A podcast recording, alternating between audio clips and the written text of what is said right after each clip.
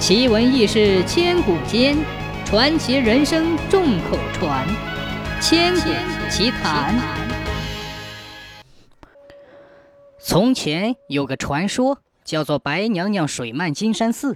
其实不是水漫，是泪漫金山寺。许仙受到了法海的骗，跑到了金山寺，就被法海关了起来。白娘娘知道之后，急得心痛，小青气得直跺脚。两人二话没说，急匆匆地赶到江边。那晨光，金山寺还在江中心。远望金山寺，一南一北，双塔耸云，一座庙宇连着一座庙宇。把好大的一座金山寺遮得严严实实，这就叫四果山。只见庙宇不见山，风起浪急，金山寺就像一块浮玉，在水里飘呀飘，晃呀晃。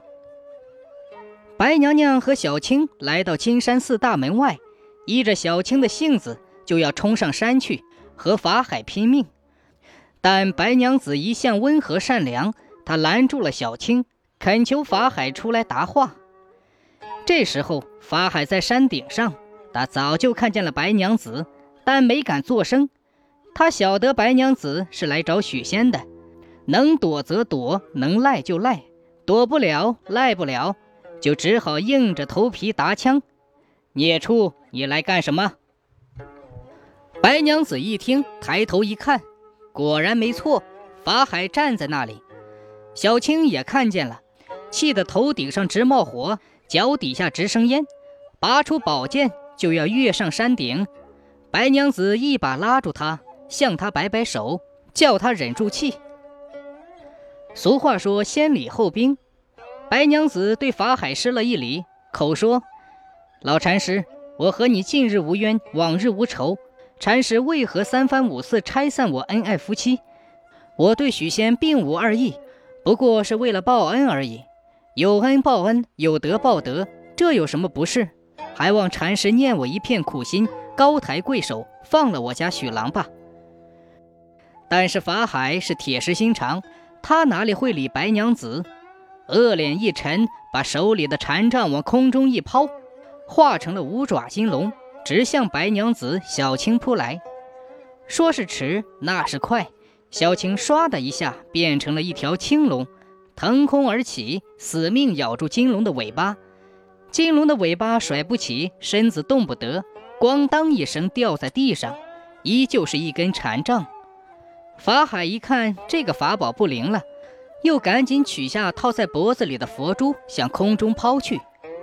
这佛珠分三十六天罡、七十二地煞，共一百零八颗，本是佛家念佛用的。因为法海要开杀戒，嘴里念念有词，施上邪法。只见一百零八颗佛珠变成了一百零八颗骷髅头，鬼气森森，寒光闪闪，直向白娘子的脑门压来。白娘子晓得佛珠的厉害，用道仙草的时候，南极仙翁赐给她两颗灵芝草，一颗给许仙吃了，一颗还在身上。所谓一物降一物，一宝降一宝。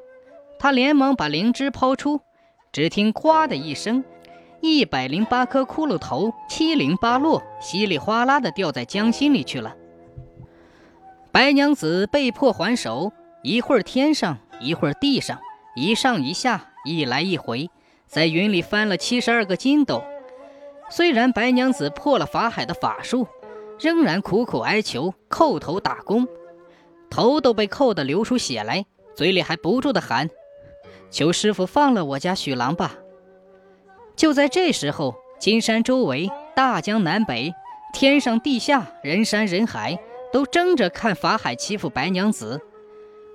看的人都齐声呐喊，都骂法海是狗拿耗子，多管闲事，都为白娘子伤心，齐声痛哭，泪如雨下。地上有人哭，天上有人哭，天上的白娘子在哭。惊动了大大小小的菩萨，也都站在云里看，看着看着，眼泪淌得哗哗响。天上人间同是哭，真是泪如潮涌。